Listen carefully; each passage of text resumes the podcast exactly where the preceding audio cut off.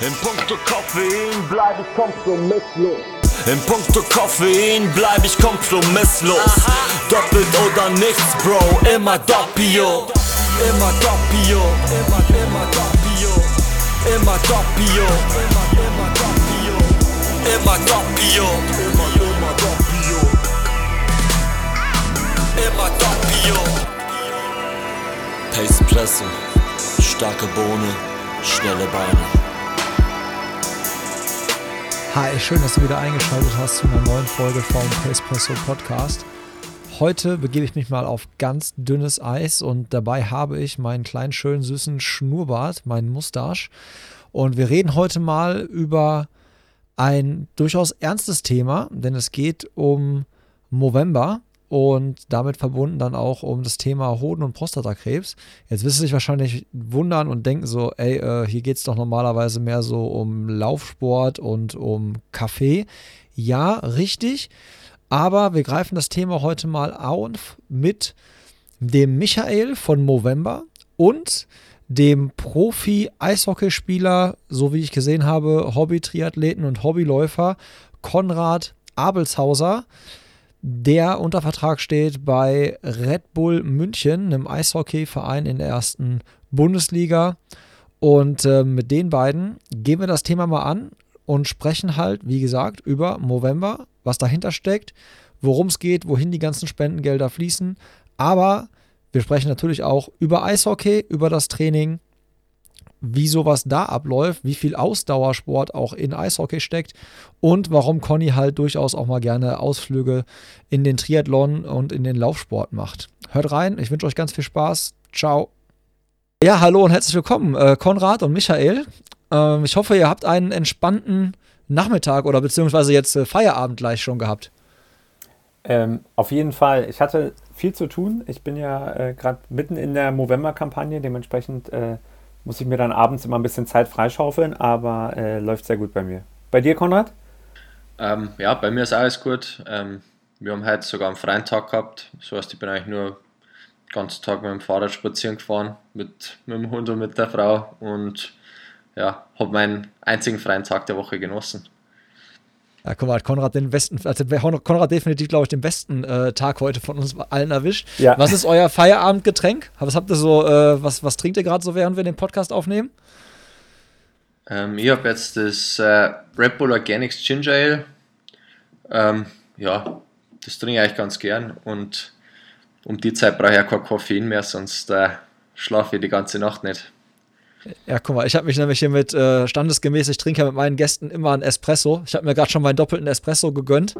Und äh, ja, jetzt bin ich mal gespannt. Michael, was steht bei dir auf dem Tisch? Äh, ich trinke tatsächlich Weißwein, weil äh, meine äh, geliebte Frau heute sehr, sehr leckere äh, Pasta gekocht hat und dazu haben wir eine Flasche Wein aufgemacht. Aber ich glaube, nach dem einen Glas gehe ich auch ins Bett, weil ich heute schon sehr früh aufgestanden bin. Ja, guck mal, da kann man schon sehen, wie unterschiedlich äh, unsere Geschmäcker sind. Ich glaube, diese Folge wird auch, diese Folge wird, glaube ich, auch ziemlich bunt und, äh, und ähm, ganz viele Facetten da zeigen. Wir sind ja äh, hier jetzt so quasi zusammengekommen, weil wir alle eins gemeinsam haben. Wir supporten alle die Movember Foundation und der Michael vertritt ja quasi heute in unserem Kreis die Movember Foundation. Michael, ähm, ich weiß nicht, ob jeder meiner Hörer quasi schon weiß, um was es bei Movember geht. Kannst du das äh, quasi nochmal so vorstellen und so ein bisschen pitchen, die ganzen Hintergründe? Ja, sehr gerne. Ähm, ich versuche mich auch kurz zu halten, weil ich ähm, natürlich gerade sehr, sehr viel über die Movember rede und es manchmal schwerfällt, das in kurze, prägnante Sätze zu ähm, fassen. Aber die Grundidee ist es, ähm, hinter Movember ist es, ähm, Männer für ihre Gesundheit zu sensibilisieren und vor allem Gespräche zu starten, um Männer dazu aufzurufen, sich um ihre Gesundheit zu kümmern. Aber in der aktuellen Zeit ist es, glaube ich, auch ganz wichtig, dass wir mit den Männern in unserem Leben sprechen und ihnen sagen, dass sie uns wichtig sind, dass sie uns äh, am Herzen liegen und was sie vielleicht aktiv machen können, um ihre Gesundheit positiv zu beeinflussen. Ähm, das Thema, wo, worüber die meisten Leute Movember kennen, ist der Schnurrbart. Also wir haben tatsächlich den Schnurrbart zurückgebracht. Wir haben äh, 2003 in Australien äh, unsere Gründer ähm, im Rahmen einer Kneipenwette äh, ja, darüber reden haben, dass sie, dass sie den Schnurrbart wieder zurückbringen wollten, als sich damals niemand einen Schnurrbart hat wachsen lassen. Und sie haben festgestellt, dass dieser Schnurrbart viele Gespräche anregt, ähm, über, über ja, den Schnurrbart, aber halt auch über die Hintergründe, warum man sich diesen Schnurrbart wachsen lässt. Und wir haben dann angefangen, Spenden zu sammeln, erst in Australien und mittlerweile weltweit, ähm, für den Kampf gegen Prostatakrebs und Hodenkrebs und aber auch äh, mittlerweile für die seelische Gesundheit und die Suizidprävention bei Männern. Und es gibt äh, ja weltweit diese große Kampagne im November, aber wir wollen das ganze Jahr die Männer dazu motivieren, sich für ihre Gesundheit einzusetzen und wir wollen vor allem auch dieses Jahr durch Covid, dass wir alle ein bisschen besser auf uns acht geben und das kann man alles finden auf movember.com. Dort kann man sich auch ein Spendenprofil einrichten oder Freunden oder Bekannten wie Konrad oder auch dir, Tobi, spenden. Ähm, aber ganz wichtig ist es halt, dort die Informationen einzusehen, was Männer tatsächlich für Gesundheitsrisiken haben und wie wir den Männern in unserem Leben dabei helfen können, länger, glücklicher und gesünder zu leben. Also ein ganz ernstes Thema, verbunden mit diesem Symbol, dem, dem Schnurrbart. Jetzt mhm. äh, ist es ja ein Podcast, das heißt also, meine Zuhörer können euch nicht sehen, aber wir, also ihr beide habt ja auch sehr schöne Exemplare von Schnurrwetten. Vielleicht, äh, Konrad, wie nennt man, äh, wie nennt man den, den du da so trägst? Äh, gute Frage. Eigentlich äh, ab und zu hole ich mal das Wachs raus, dann kann ich nur ein bisschen aufzürbeln an der Seite. Ähm, einen richtigen Namen dafür habe ich eigentlich noch nicht. Ähm, wir können ihn wieder taufen. Wir können ihn heute taufen. Wir nennen ihn einfach nur noch den Konrad ab sofort. Den Conny, genau. Ja.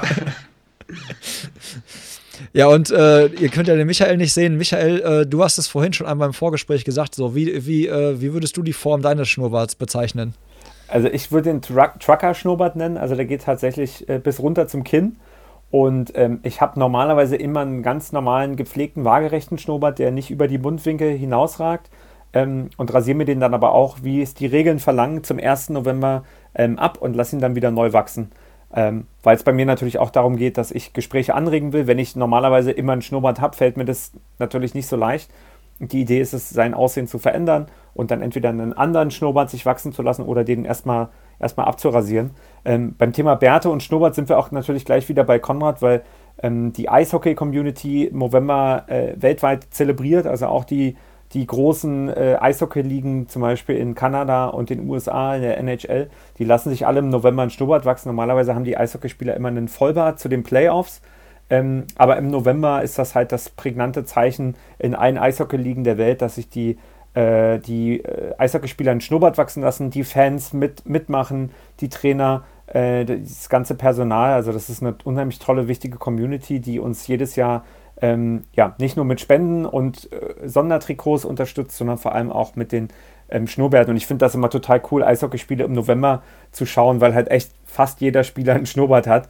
Ähm, dazu dann noch die eine oder andere Zahnlücke. Das ist auf jeden Fall ein sehr, äh, sehr interessantes Bild.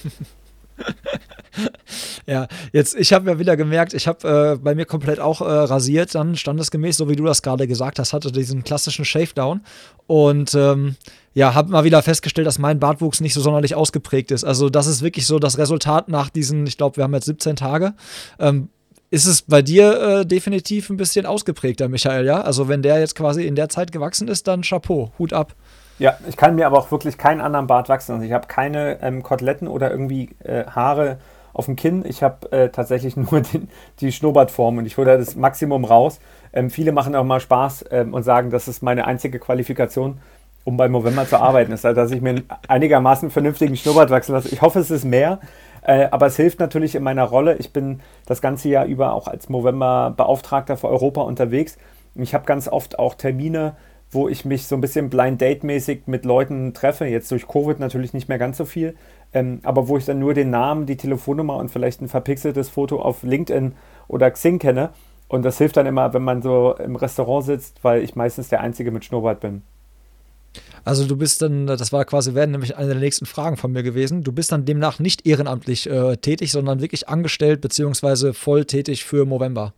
Genau, also Movember ist eine, ist eine, ähm, eine Charity-Organisation, ähm, aktiv in 20 Ländern, von denen 10 äh, auf dem europäischen Festland liegen, äh, um die ich mich dann kümmere, also von äh, Spanien bis hoch nach ähm, Norwegen. Und wir arbeiten das ganze Jahr ähm, einerseits daran, natürlich die Kampagne vorzubereiten. Es dauert relativ lange. Vor allem dieses Jahr durch Covid hatten wir eigentlich seit März ähm, also ich habe persönlich äh, alle meine Urlaube abgesagt und hatte höchstens mal ein langes Wochenende, weil wir natürlich auch sehr, sehr ähm, wichtige ähm, Projekte aufgleisen mussten, die unserer Community durch diese schwere Zeit geholfen hat. Ähm, aber wir haben auch sonst unter dem Jahr immer wieder kleinere ähm, Kampagnen zum Thema Hodenkrebs, zum Beispiel im April, zum äh, Vatertag, was natürlich für uns ein wichtiges Datum ist, weil wir wollen ja, dass Männer mehr über die Gesundheitshistorie ihrer Geschichte erfahren, vor allem väterlicherseits. Ähm, und ja, es ist, äh, ist eine, eine, eine Voll ein Vollzeitjob. Ähm, wir sitzen in London, da ist unser Europabüro, von dort reise ich in normalen Zeiten auch relativ viel. Und wir sind weltweit, ich glaube, 350 Leute, von denen ein Großteil ähm, tatsächlich die Forschungsprojekte koordiniert. Also drei Viertel der Spenden, die wir sammeln, gehen in Forschungsprojekte und das äh, muss natürlich äh, betreut werden. Das sind oft Leute, die einen medizinischen Hintergrund haben und ich bin eher so der Marketingmann, der dann die Kampagnen äh, aufgleist, Interviews führt, ähm, so wie jetzt gerade, aber halt auch viel mit Firmen und Unternehmen zusammenarbeitet, die Movember intern umsetzen und macht das in der Rolle seit äh, knapp fünf Jahren. Okay. Ähm, Konrad, ab seit wann bist du quasi bei Movember schon dabei und supportest Movember regelmäßig?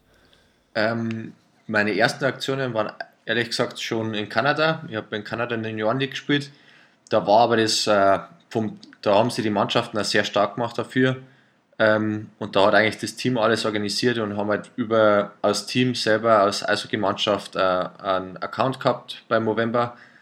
Ähm, und jetzt äh, seitdem in München mit den letzten äh, vier, fünf Jahren ähm, habe ich dann meine eigene Movember-Page eingerichtet und äh, ja, sammle da fleißig Spenden seitdem. Ich habe gesehen, du warst, äh, glaube ich, heute Großkunde bei der Deutschen Post ne? und hast, glaube ich, einen so einen ganzen Briefkasten voll gemacht irgendwo. Äh, erzähl mal, was du da quasi schon für eine Aktion äh, ins Laufen oder ins Laufen gebracht hast. Ähm, ja, ich mogelt da immer ein bisschen beim November. Ich habe meistens davor schon ein bisschen ein und deswegen hat er es heuer auf die Autogrammkarten geschafft von mir. Und deswegen, als die Autogrammfeierten dann fertig waren, habe ich angeboten, dass alle Fans, die oder alle Leute, die im ersten Wochenende spenden. Die kriegen eine personalisierte Autogrammkarte zugeschickt und die sind gestern rausgegangen. Ähm, ich hoffe, der arme Postbote, der den Briefkasten ausleihen muss, hat keine Rückenschmerzen. ähm, ja, es ist super gut angenommen worden und äh, ja, normal läuft es immer am Anfang ein bisschen schwieriger an und zum Schluss äh, geht dann trotzdem immer ein guter Batzen Geld zusammen. Ähm, ja, jetzt bin ich eigentlich äh, schon über die Hälfte von meinem Ziel habe ich schon erreicht. Ähm, könnte eigentlich keinen besseren Start, hätte, hätte nicht viel besser laufen können, ehrlich gesagt. Ja, das klingt gut, weil normaler, also ich supporte im November normalerweise mit einer ähm, mit einem Laufevent. Da werden wir wahrscheinlich nachher auch noch äh, drüber sprechen, also sprich übers Laufen, weil ich gesehen habe, dass du da ja auch äh, durchaus äh, aktiv bist. Und das, äh, das ist normalerweise auf einer Open-Air-Kartbahn, 800 Meter Runde. Und dann gibt es da halt quasi einen 5-Kilometer-Lauf. Aber das eigentliche Highlight ist eine Biermeile. Und äh, ich weiß nicht, ob du es weißt, Biermeile ist quasi so Classic äh, Startschuss. Du eckst eine 0,33 Bier. Wir haben dann quasi auf der rechten Seite von der Kartbahn äh, Bier mit Alkohol stehen und auf der linken Seite Bier ohne. Äh, äh, genau, Bier ohne Alkohol. Und dann eckst du das Bier, läufst 400 Meter auf der Kartbahn, dann sind wieder Tische, du schnappst dir wieder ein Bier, eckst wieder das Bier, läufst, halt bis du eine Meile voll hast. Und das ist bei uns wirklich so die super Gaudi. Also das ist, das geht richtig ab. Dann läuft halt äh, bisschen Ballermann-Musik und äh, ja, es wird nachher eine sehr ausgelassene Feier. Das konnte ich dieses Jahr leider nicht machen. Ähm, auch halt Corona-bedingt. Und deswegen habe ich jetzt äh, versucht halt quasi äh, November zu supporten äh, mit äh, einer anderen Spendenaktion. Aber du bist mir da, glaube ich, ein bisschen voraus. Ich muss noch ein bisschen, äh, bisschen mehr die Werbeltrommel rühren und auch noch ein paar mehr Leute mobilisieren. Ähm, mich würde mal interessieren, Frage an euch beide. Ähm, was war der Auslöser, dass ihr quasi im November supportet? Also gab es da bei euch einen, einen Auslöser, der das so, den Stein so ein bisschen ins Rollen gebracht hat, sich mit dem Thema zu beschäftigen? Gerne von mir aus, weiß nicht, sprecht euch mal ab. Wer möchte als erstes? Konrad, Konrad legt los. Konrad hat den, dem, dem besseren und vor allem auch dem wichtigeren Grund. Ähm, ja, also für mich war es eigentlich äh, ein guter Schulfreund und Nachbar von mir, ähm, ist mit 19 schon mit Hodenkrebs äh, diagnostiziert worden. Und es war dann gleich mal so, ein, wow, äh, Hodenkrebs kriegt man in dem Alter schon. Man geht davon mal aus, dass Krebs so eher Krankheit ist, die am, am späteren Alter erst erwischt. Und ähm, ja, das war so wirklich der Augenöffner für mich. Und dann habe ich erst angefangen, weil es auch mit dem, mit dem Schnauzer nicht so gut funktioniert hat, erst einmal mit dem Haare abrasieren, äh, symbolisch, dann auch die Glatze, wenn, wenn die Chemo dann anschlägt bei ihm. Und ja, und seitdem mache ich mich eigentlich stark für November. Und ja, von dem her ist es eigentlich schon ein, Herzensprojekt, für das ich mich immer jedes Jahr eigentlich wieder tolle Aktionen einfallen lasse. Ja, bei mir ist es tatsächlich ähm, zum Glück, toi, toi, toi, ich klopfe auf Holz, ähm, ist es tatsächlich keine, keine persönliche Geschichte. Ähm, wobei ich mittlerweile sagen muss, dass ich durch Movember unfassbar viele tolle Menschen kennengelernt habe, die selber betroffen waren oder Verwandte, Freunde, ähm, Kollegen an, an eines der Themen verloren haben, ähm, über das wir sprechen. Ähm, ich bin damals äh, 2012 äh, in Berlin gewesen, wo ich, wo ich auch geboren bin, habe dort in der PR-Agentur gearbeitet und Movember ist äh, mein Kunde geworden. Also die haben damals E-Mails geschrieben in verschiedene Agenturen in Deutschland, haben gesagt, wir würden gerne diese verrückte Schnurrbart-Kampagne in Deutschland starten. Wir haben das Gefühl, dass das funktionieren könnte. Und ich hatte damals schon einen Schnurrbart, allerdings äh, nicht für Movember, einfach so, weil man das damals äh, in Berlin Mitte so getragen hat und wahrscheinlich auch heute immer noch trägt. Ähm, und dann äh, hatte ich, ich bin gerade befördert worden zum Junior-Berater, hatte keine Ahnung, wo unten und oben ist. Und ähm, meine Chefin hat mich in dem Büro gerufen. Ich dachte, oh je, jetzt habe ich wieder irgend, irgendwas angestellt, irgendeine E-Mail an, an die falsche Person geschickt, was auch immer. Und sie meinte dann so, Michael, kannst du uns helfen? Wir kriegen hier irgendwelche E-Mails von einem Typen aus London, irgendwas mit Charity, irgendwas mit Krebs. Wir verstehen das gar nicht so richtig.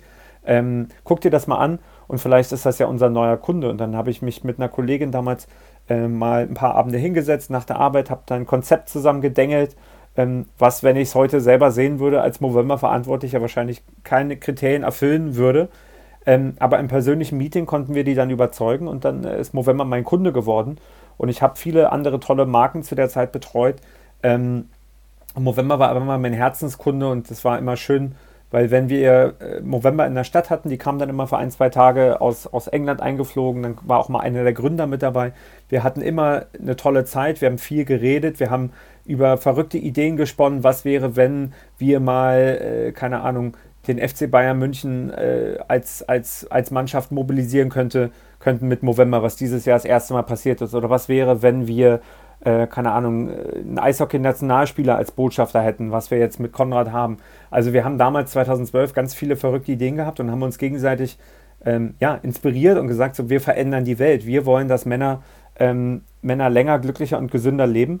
Und äh, ja, über die Jahre ist es immer größer geworden und irgendwann haben sie mir dann den Job, den ich jetzt habe, angeboten. Erst als Deutschland und dann als Europamanager. Aber es war tatsächlich äh, so ein bisschen wie bei so einem Date, wo die Chemie stimmt und man immer sich kneift und denkt, ja, okay, aber es kann jetzt eigentlich nicht besser werden. Und es wurde jedes Jahr besser und es wird jedes Jahr besser.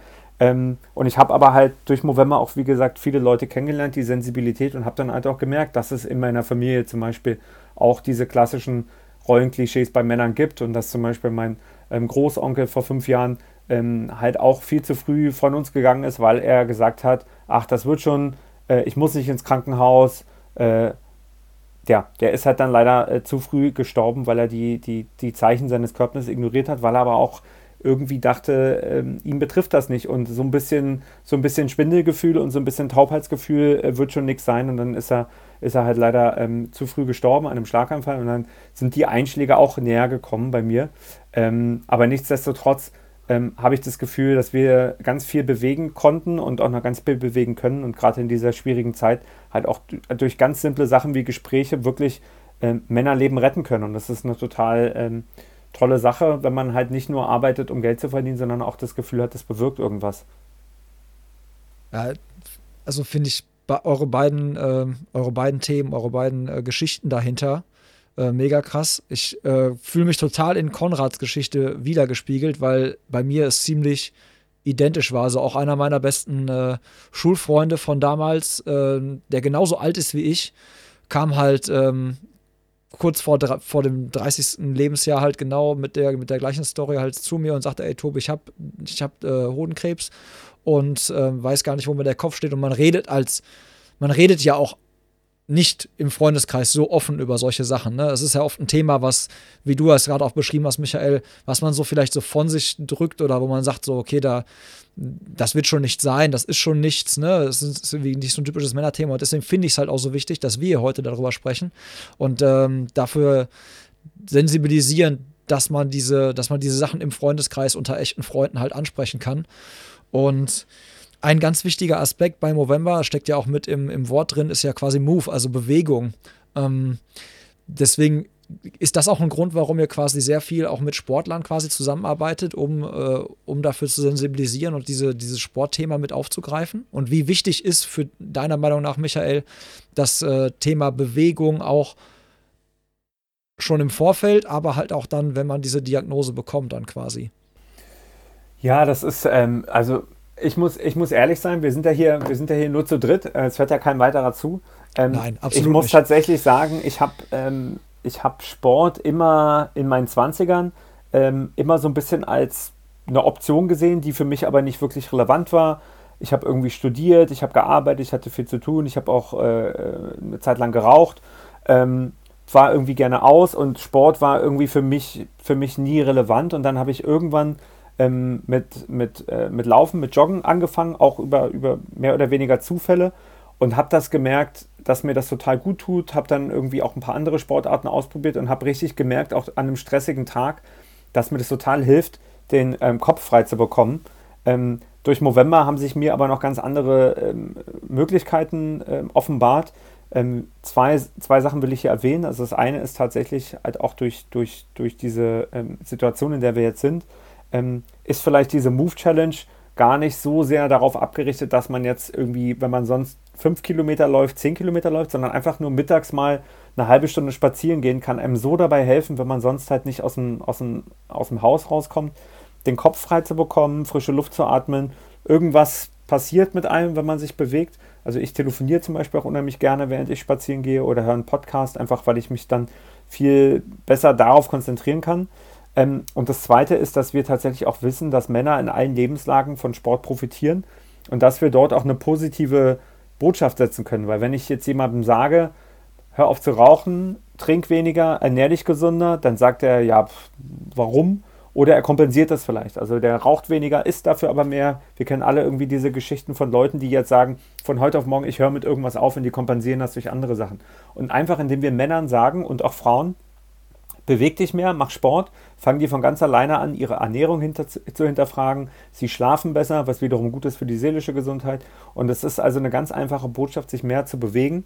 Und wir haben auch ein Projekt äh, gerade in, in Köln mit der Sporthochschule, ähm, wo wir tatsächlich auch Männer, die an Krebs erkrankt sind, an Prostatakrebs, tatsächlich dreimal die Woche ähm, ins, ins äh, Fitnessstudio einladen, um Sport zu machen. Und wir haben festgestellt, dass durch so eine einfache Intervention wie dreimal die Woche Kraft-Ausdauertraining zu machen, nicht nur die Lebensqualität steigert, weil diese Leute auf einmal eine Möglichkeit haben, aktiv zu werden, aktiv gegen ihre Krankheit zu arbeiten, sondern ähm, die Lebenserwartung steigt auch. Und zwar genauso wie wenn man denen für furchtbar viel Geld äh, teure Medikamente verschreiben würde. Also irgendwas passiert im Körper, wenn man Sport macht ähm, und es ist noch nicht alles erforscht und viel ist vielleicht auch Psycho, wie nennt man das, so ein bisschen Placebo-Effekt mäßig. Aber mhm. egal, solange es hilft, ist es ja, ist es ja gut. Und das finde ich total bemerkenswert, wie durch so eine einfache Sache wie Sport ähm, tatsächlich die, die Lebensqualität und auch die Lebenserwartung steigt. Ähm, aber Konrad ist da sicherlich der bessere Ansprechpartner. Er macht auf jeden Fall mehr Sport als wir beide zusammen wahrscheinlich. Wahrscheinlich, ja. Da würde mich auch mal interessieren, Konrad, wie sieht das bei dir, äh, wie sieht bei dir so ein wie sieht so ein Training von so einem Eishockeyspieler? Also ich muss ja gestehen, ich persönlich habe äh, bis jetzt noch keine Berührungspunkte groß mit Eishockey gehabt, außer dass ich dir erzählt habe, dass ich quasi 20 Kilometer hier von dem Iserlohner Roosters weg wohne, aber noch nie da war. Obwohl mir immer alle sagen, dass die Stimmung so grandios ist. Wie, wie sieht so ein Training bei euch aus? Also ist das mehr so, also stellen wir so vor Kraftsport oder macht, macht ihr auch was für die Ausdauer? Ähm, ja, Eishockey ist eigentlich ein, ein toller Mix von beiden. Ähm, wir machen schon viel Krafttraining, äh, schwer, schweres Handeltraining, olympisches äh, Lifting. Ähm, ja, aber Austausch spielt auch eine große Rolle. Ähm, in, in, unserer Organisation ähm, spielt auch die Basic Endurance äh, eine große Rolle, ähm, wo wir viel Fahrrad fahren. Ähm, ja, aber genauso wie Intervalltraining ist auch wichtig, eben weil unsere Einsätze auf dem Eis oft nur 45, 60 Sekunden sind, bei denen wir Vollgas geben. Und dann wechseln wir und dann kommen wieder die frischen Jungs rein. Ähm, von dem her wird da wirklich äh, ja, alles Mögliche abverlangt und man muss auf alles äh, Acht geben und alles trainieren. Ähm, ein normaler Tag für uns ist meistens, wenn wir, wir kommen ins Stadion, ähm, ziehen uns um, dann wird erstmal Trockentraining gemacht. Meistens fangen wir mit 20 Minuten, halbe Stunde Fahrradfahren an. Ähm, da machen wir meistens Krafttraining, ähm, viel Kniebeugen äh, oder explosive Sachen wie Umsetzen Ähm, und dann geht es aufs Eis für, für eine Stunde, eineinhalb Stunden. Und dann geht es wieder aufs Fahrrad, äh, Cooldown, ein bisschen dehnen, Stretching. Ähm, ja, so schaut eigentlich ein Trainingstag aus. Also ihr fahrt, ich höre schon raus, ihr fahrt ziemlich viel Fahrrad. ähm, fahrt ihr dann äh, einfach so, also ist das so easygoing Fahrradfahren oder habt ihr so Wattwerte, die ihr da so einhaltet oder so Vorgaben?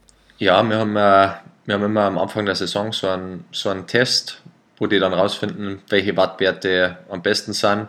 Und wir haben natürlich dann auch so eine Laktatmessmaschine im Kraftraum, äh, wo dann auch unter der Saison geschaut wird, dass wir immer in dem Bereich sind, so die 2 Millimol Schwelle ist meistens die, um die wir uns bewegen sollen.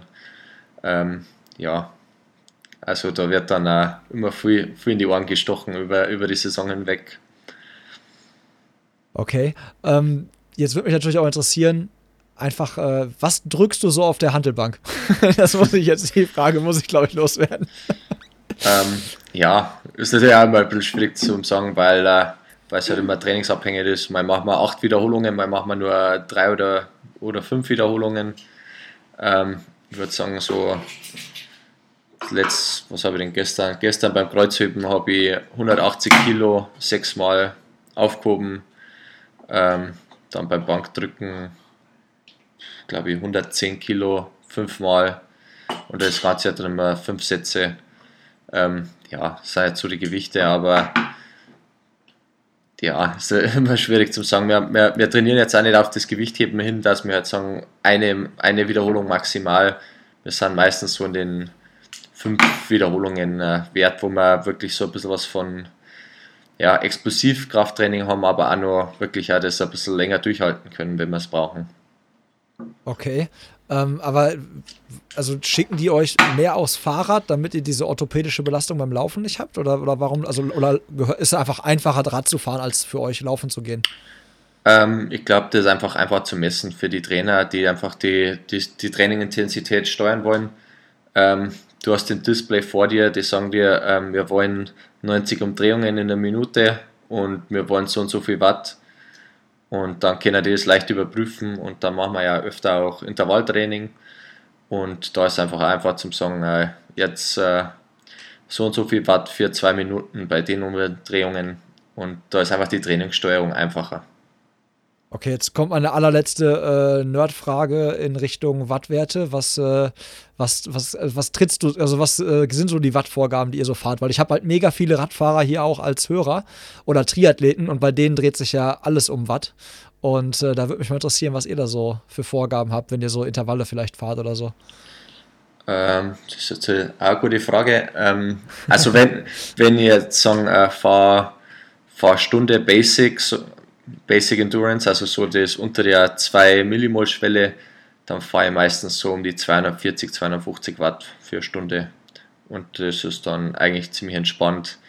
Bei den Intervallen ähm, man dann oft so 2, 3 Minuten Intervalle, die fahre dann bei 380 Watt ungefähr, glaube ich. Also ich, ich habe es jetzt nicht genau im Kopf, aber ja, also ich, ich fahre recht gern Fahrrad in der Freizeit, deswegen habe ich da meistens ein bisschen einen besseren Wert wie, wie, die, wie der gewöhnliche Eishockeyspieler, einfach weil, weil ich gern in die Berge unterwegs bin und durchs Mountainbike da einen kleinen Vorteil habe gegenüber meinen Kollegen. Ja, ich glaube, da wohnst du, glaube ich, auch ganz gut, ne? um, äh, um Rad zu fahren und halt vernünftig äh, quasi da ähm, einen Ausgleich zu haben noch, ne? Und ein bisschen das Leben da auf dem Rad zu genießen, sag ich mal. Ja, da hat man natürlich an den an den Bergen, an den Bayerischen Alpen habe ich da natürlich die besten Voraussetzungen. Ähm, Michael, ich komme nochmal zurück auf, äh, auf ein November-Thema auch. Und zwar, wie ähm, nimmst du das aktuell wahr? Gerade jetzt bei Corona hätte ich jetzt so gedacht, dass vielleicht die Leute ähm, weniger spenden oder weniger aktiv sind, weil sie vielleicht einen Kopf dafür gerade nicht so haben. Wie nehmt ihr das äh, von November wahr? Ähm, da habe ich zwei Antworten zu. Das eine ist, äh, was wir vor drei oder vier Monaten gedacht haben, und das andere ist, was ich jetzt mitbekomme.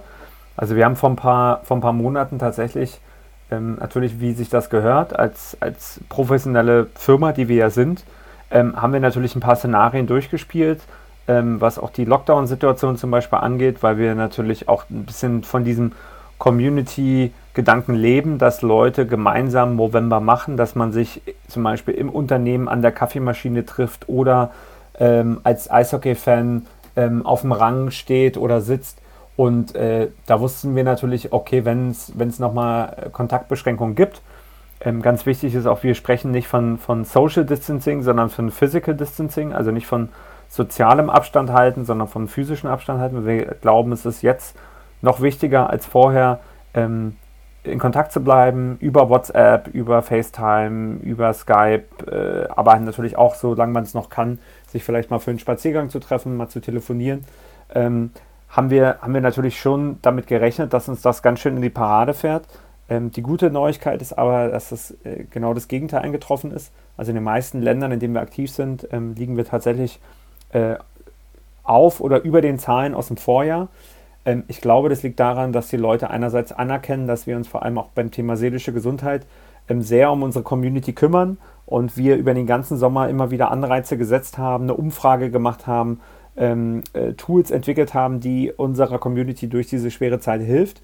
Ähm, das ist aber vielleicht auch durch den digitalen Charakter von Movember. Man richtet sich eine Spendenseite auf unserer Website ein, man teilt das auf Social Media, man teilt seine Schnurrbartfotos ähm, auf Instagram oder auf anderen Kanälen, dass es tatsächlich sehr, sehr gut funktioniert und dass vielleicht der eine oder andere sich im äh, Anführungsstrichen im Lockdown zu Hause vielleicht auch mehr traut, den verrückteren Schnurrbart sich wachsen zu lassen, als wenn man äh, neben den Kollegen halt auch noch irgendwelche Fremden morgens in der U-Bahn, im Bus ähm, oder an der Ampel im Auto ähm, ja, den gegenübertreten muss mit seinem grenzwer grenzwertigen Schnurrbart.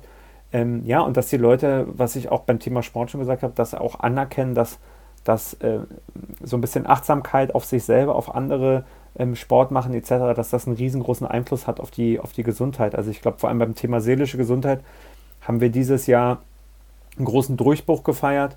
Ähm, Leute, die vielleicht äh, in Großraumbüros äh, bei diesem ständigen Präsenzdruck in, in Firmen äh, zu leiden hatten, haben jetzt durch das Homeoffice ganz neue Möglichkeiten entdeckt, sich zu entfalten, vielleicht auch ihre eigene Arbeitssituation ähm, ein bisschen flexibler gestalten zu können. Und das äh, ist halt ein Thema, wo wir auch drauf einzahlen, wo wir halt nicht sagen, du musst, du musst, du musst, sondern eher Tipps geben, An Anreize geben, wie man sich ähm, äh, beteiligen kann. Ähm, ja, wenn ich euch beide angucke, sind das natürlich zwei, zwei Situationen. Du hattest das auch schon äh, erzählt, Tobi, dass du halt jetzt den Lauf nicht mehr stattfinden lassen kannst. Wir haben zum Beispiel in Amsterdam immer einen großen November-Run gehabt, Ende mhm. November. Der ist jetzt komplett digital. Die haben mir auch gerade eine E-Mail geschrieben, dass sie total überwältigt sind, wie viele Leute statt an einem Tag sich irgendwo einzufinden und einen Run zu machen, dass sie das in ihrer eigenen Zeit machen und dort halt viel mehr Beteiligung äh, zu sehen ist über den Monat, weil die Leute immer wieder Fotos hochladen oder auch ihre Freunde immer wieder daran erinnern. Also es ist ein zweischneidiges Schwert, aber ich glaube, für das, was wir aus der Situation machen konnten, haben wir das Beste draus gemacht ähm, und hoffen natürlich, dass wir vielleicht nächstes Jahr so eine Art Hybrid fahren können aus einer digitalen Kampagne wie dieses Jahr mit den besten Events und den tollsten Veranstaltungen, sei es jetzt ein Eishockeyspiel mit Zehntausenden Fans oder auch äh, der, der Lauf bei euch, die Biermeile auf der Kartbahn, sodass man das so ein bisschen kombinieren kann und die Learnings aus diesem Jahr mitnimmt, um den analogen November noch besser zu gestalten. Ich glaube, dieses Jahr haben auch echt viele Leute für sich Sport entdeckt oder auch also speziell Laufen entdeckt. Also ich weiß nicht, wie es bei euch aussieht, aber also so auf den Lauf, also so, wo ich normalerweise meine Freizeit so verbringe im Wald oder sowas, teilweise wenn ich laufen gehe, da sind mir so viele Menschen entgegengekommen, da dachte ich, wo kommen die alle her? Ich dachte, hier bist du alleine mal, ne? Gerade so als dieses, äh, als dieses ähm, Abstand halten so war, dachte ich, okay, dann läufst du halt jetzt nicht unbedingt um den See, wo total viele Leute sind, gehst du irgendwo dahin, wo es bergig ist, da wirst du wahrscheinlich alleine sein. Ähm, es sind so viele Leute, glaube ich, jetzt auf den Trichter gekommen, das äh, Laufen zu gehen, Sport zu machen, einen gesünderen Leben, Lifestyle zu leben ähm, das kann ja auch dann nur für dieses Movember-Thema halt quasi ähm, gut sein und für diese wirklich auch äh, physische Gesundheit dann halt gut sein. Ähm, habt ihr Movember-Events, die noch stattfinden? Also gibt es kreative Ansätze, wie man quasi trotzdem noch so ein äh, Movember-Event ähm, stattfinden lassen kann? Oder sind da die meisten Sachen auch abgesagt, so ähnlich wie du es gerade beschriebst von dem, von dem Movember-Lauf in Amsterdam? Nee, also viele Sachen ähm, finden tatsächlich ähm, digital statt. Also da gibt es auf jeden Fall ein paar Veranstaltungen, die man alle unter äh, movember.com-events ähm, sich anschauen kann. Ich bin gerade selber auf der Seite, weil äh, da auch immer wieder ähm, Sachen mit dazukommen, aber es gibt tatsächlich viele, viele ähm, Läufe, die stattfinden. Ähm, Es gibt den Lauf um den Bucherstausee, äh, wo auch immer das ist. Es gibt den äh, Lauf um den Perlacher Forst. Das hört sich nach, nach deiner äh, Homebase an, Konrad. Vielleicht kannst du da mal, äh, kannst du da mal einen, äh, einen Cameo-Auftritt hinlegen und ein paar Autogrammkarten verteilen. Ähm, es gibt natürlich, ja, es gibt natürlich viele, viele Digital-Events und am Ende geht es uns auch darum, es gibt ja drei Möglichkeiten, Movember zu unterstützen. Ganz, ganz basic äh, ist natürlich der Schnurrbart, das nennen wir äh, Grow. Dann ist Move, das haben wir äh, gerade schon besprochen. Und dann gibt es noch Host, also Events zu veranstalten. Und da ist auch unsere Anleitung tatsächlich zu sagen, überlegt euch irgendwas, wo, was ihr virtuell machen könnt. Sei es jetzt ein virtueller Filmeabend oder jeder setzt sich ähm, mit, mit einem äh, selbstgekochten Gericht vor den Laptop und wir essen gemeinsam und jeder guckt sozusagen auf den Bildschirm.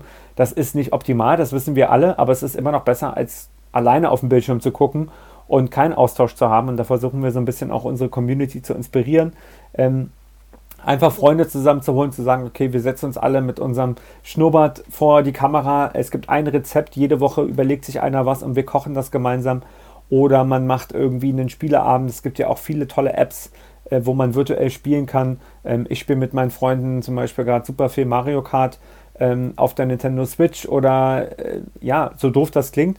Ähm, Online-Spiele sind tatsächlich auch für viele Männer äh, eine tolle Plattform, um mit Freunden in Kontakt zu bleiben. Ich habe selber Freunde ähm, in Berlin, wir spielen dann zusammen irgendwie Call of Duty Mobile und haben nebenbei einen WhatsApp-Call laufen und erzählen uns einfach, wie unsere Woche war, aber haben halt nicht das Gefühl, äh, wir verabreden uns jetzt zu einem einstündigen Telefonat, sondern wir verabreden uns zum Call of Duty spielen und nebenbei quatschen wir aber miteinander. Wie geht es unseren Partnerinnen oder Partnern?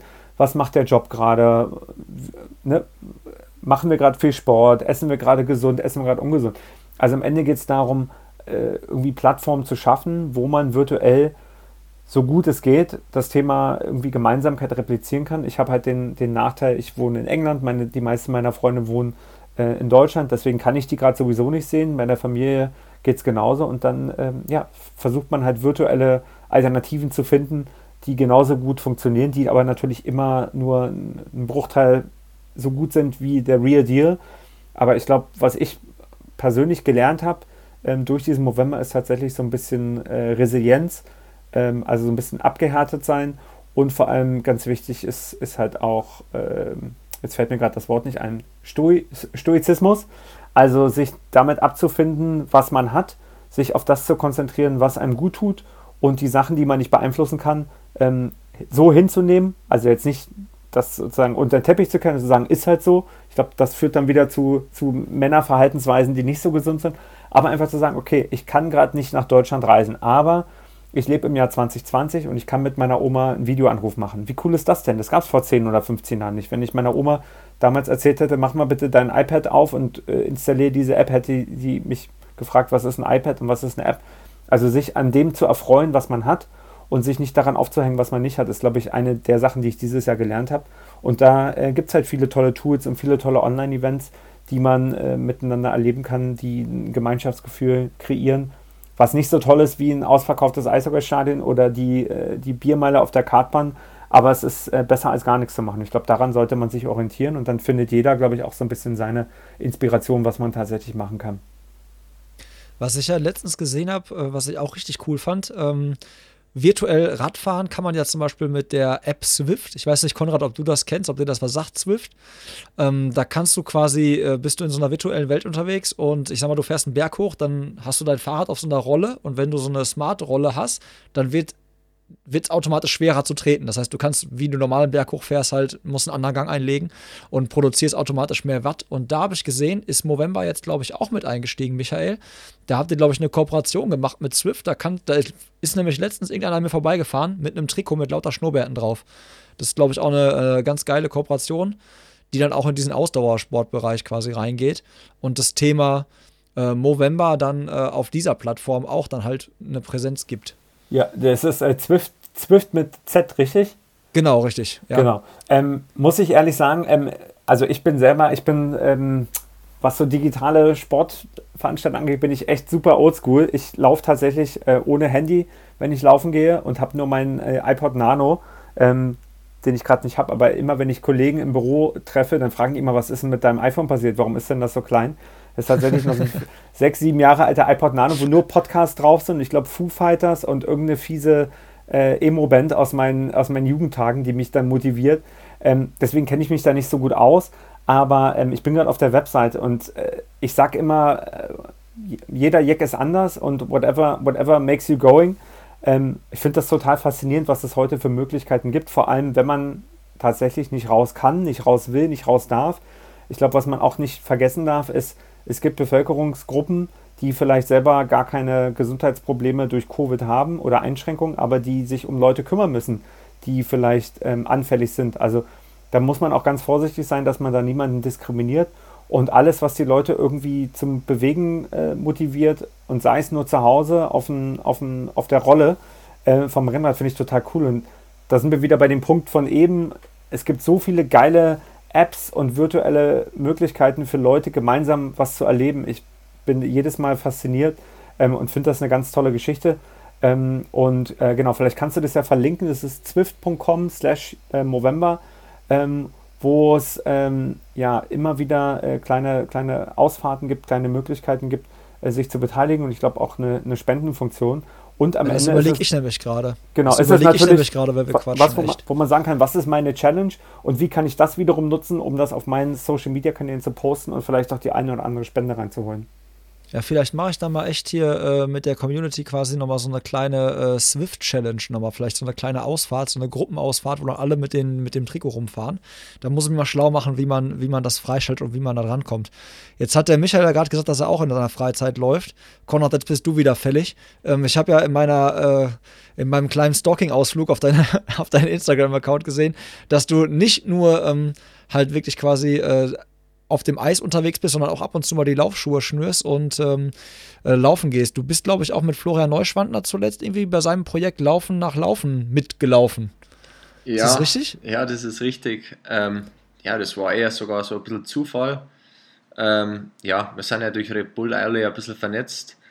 Und dann habe ich gesehen, dass der bei seiner Aktion von Lauf nach Laufen laufen durch. Äh, Mega durch, Name übrigens. Ja, ja durch, äh, durch meinen Heimatort durchläuft. Und dann habe ich gedacht, die Möglichkeit möchte ich natürlich nutzen und, und ihm da gleich mal ein bisschen mitzulaufen.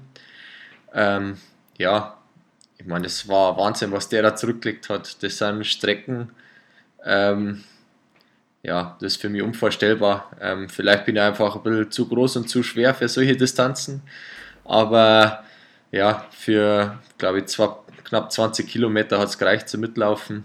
Ähm, der hatte natürlich davor schon, glaube ich, 40, 50 Kilometer in den Knochen. Das heißt, der war schon immer ganz so frisch.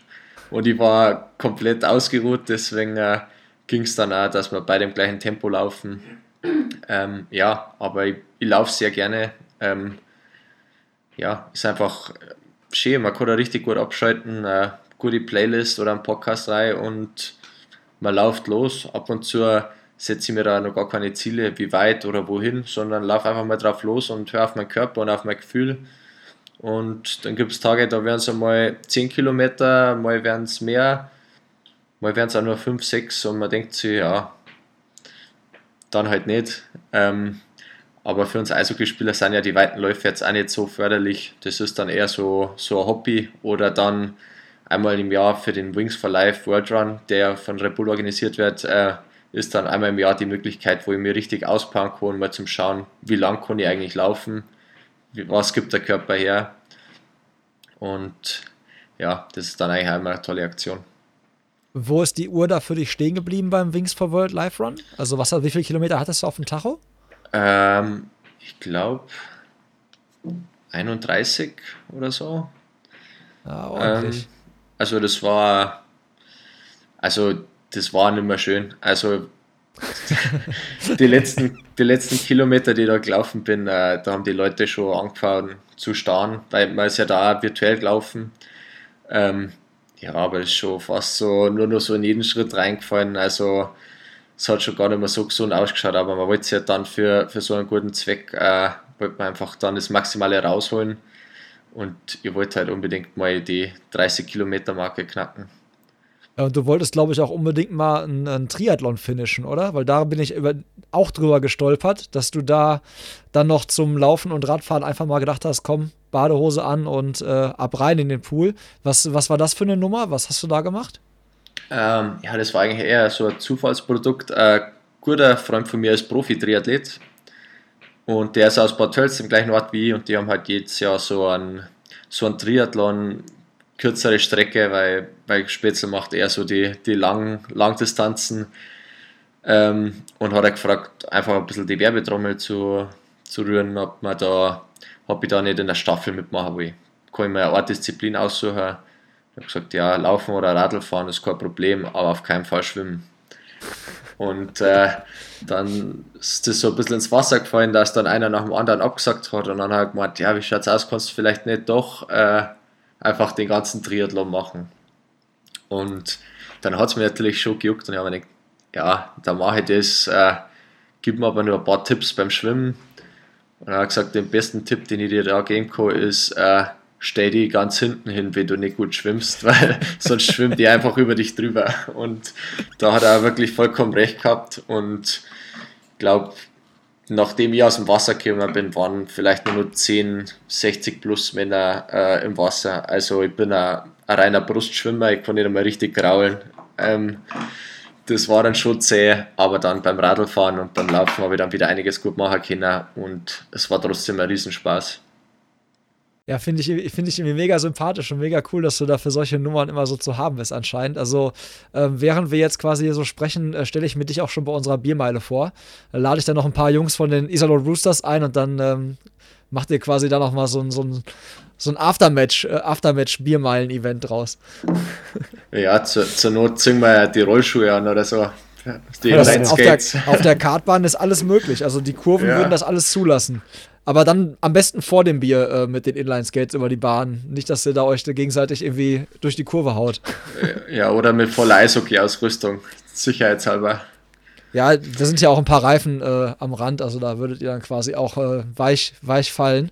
Ähm, wie, wie sieht denn das aus, so vergleichsweise von der Anstrengung, wenn man sich so vorstellt, so, so ein Eishockey-Game ist eine ganz andere Herausforderung oder eine ganz andere, ganz andere Komponenten gefragt als bei so einem Lauf. Aber kann man es irgendwie vergleichen? Also kannst du irgendwie die Anstrengung, die du spürst in so einem Eishockey-Match, vergleichen mit dem, was du so gespürt hast bei so Ausdauer-Events, bei so Sachen, wenn du wirklich an deine Grenze gegangen bist? Weil ich meine, du hast ja gerade selber gesagt, Wings for World Live Run, das war am Ende nicht mehr nett. Das hat sich am Ende schon äh, nicht mehr so schön angefühlt.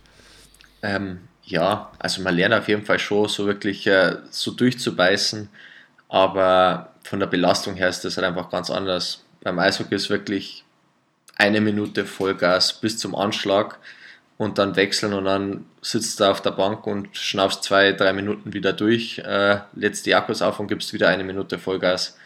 Und beim Laufen ist halt das eher so, du musst das konstant halten und halt wirklich einfach in einem Bereich sein, wo du halt dann nicht äh, ja, den Tank leer machst. Und von dem her ist es ein, ein ziemlich interessanter Ausgleich und einfach eine ganz andere Herangehensweise. Ähm, beim Eishockey willst du einfach gleich Vollgas geben und dann ist halt nach einer Minute wieder vorbei, dann musst du wieder Pause machen.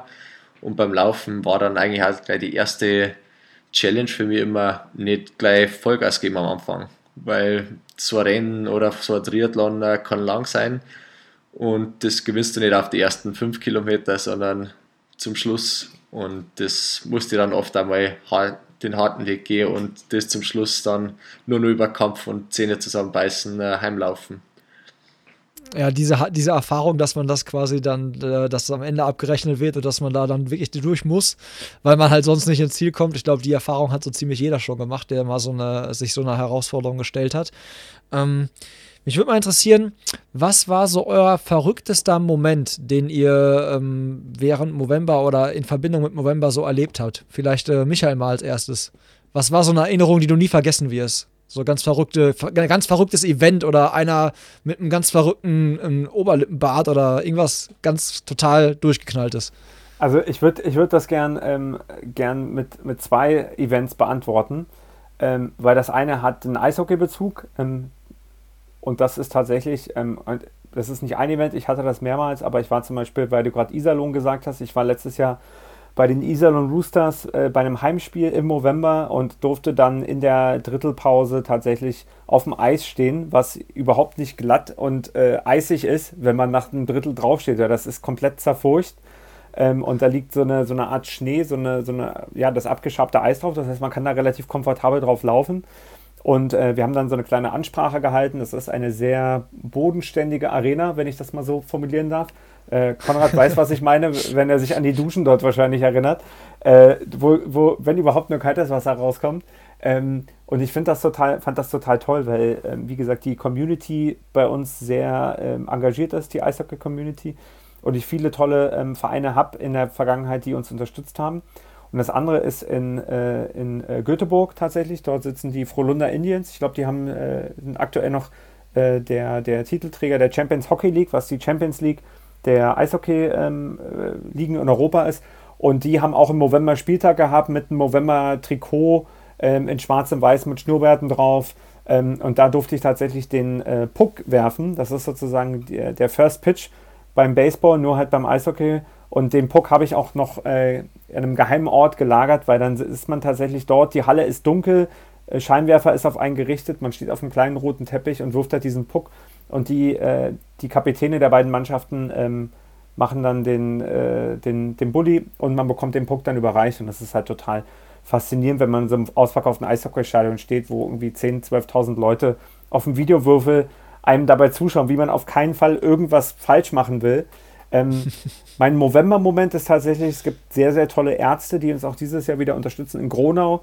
Ähm, das ist nördlich von Münster an der holländischen Grenze. Das Team heißt Bärte ohne Grenzen und die sind super engagiert, operieren jeden Tag äh, über zehn Männer auch an der Prostata. Also dann sind wir wieder ein bisschen bei dem ernsten Thema. Und da war ich ähm, vorletztes Jahr im OP oder letztes Jahr, ich weiß es gar nicht mehr, live dabei, wie tatsächlich ein Mann die Prostata ähm, entfernt wurde, operativ. Und zwar machen die das mit Robotern ähm, da sitzt der Operateur neben dem Patienten ein paar Meter entfernt an so einer, in so einer Konsole. Das sieht aus wie äh, die PlayStation 17 wahrscheinlich aussehen wird. Ähm, und dort wird halt äh, auf, auf die modernste Art und Weise, wie das gerade geht, wird halt äh, an diesem Mann operiert. Ähm, der, der Bediener äh, hat so verschiedene äh, ja, Joysticks, Fußpedale etc., um die Werkzeuge zu kontrollieren. Und ähm, das mal live zu erleben, ähm, fand ich total faszinierend, weil es tatsächlich ja immer noch viele Unwissenheiten und Stigmata über, über Operationen gibt bei Männern, die reden nicht gerne drüber. Und dieses Krankenhaus ist sehr offen, lädt auch Männer ein zum Tag der offenen Tür und dort können sich Männer auch im Nebenraum mal so eine OP angucken, bevor sie tatsächlich sagen, ich mache das jetzt oder ich mache das nicht. Ähm, viele Männer schämen sich über diese Krankheit zu reden, schämen sich auch den Arzt zu fragen, was passiert denn da? Äh, ich habe mal gehört, da wird man danach impotent oder inkontinent. Wie sind denn da die Erfolgschancen? Und da stecken wir gerade auch viel Forschungsgelder rein, um, um äh, Männer aufzuklären und ihnen die besten Behandlungsmethoden zu geben, weil, wie ihr das beide auch erlebt habt, das geht ganz schnell. Und dann hat man entweder äh, jemanden in seinem Umkreis, der diese Erkrankung hat, oder vielleicht auch jemanden ähm, ja, aus einem sehr, sehr nahen Umfeld, der dann auch genauso verunsichert ist wie man selber. Und die Möglichkeit zu haben, das mal zu erleben, wie tatsächlich Männern geholfen wird. Und die können dort ein paar Tage später rauslaufen, haben noch ein paar äh, Nachwirkungen, aber sind eigentlich nach äh, kürzester Zeit wieder auf dem Damm und sind dann de facto krebsfrei ähm, das fand ich total faszinierend und das würde ich ähm, auf jeden Fall den Zuhörern auch mal empfehlen, sich da ein bisschen schlau zu machen, weil äh, einer von acht Männern wird in seinem Leben am Prostatakrebs erkranken. Äh, das heißt, die Wahrscheinlichkeit ist relativ hoch, dass es einmal selber erwischt. Und das ist wie bei ganz vielen Sachen im Leben. Äh, wenn man es zu lange ignoriert, dann holt es einem mit voller Wucht ein. Ähm, und das macht auf jeden Fall Sinn, sich da mal ähm, schlau zu machen und im Zweifelsfall ähm, ja, mit dem Hausarzt mal drüber zu reden. Was gibt es denn für Risiken, die man vielleicht beachten sollte? Genau.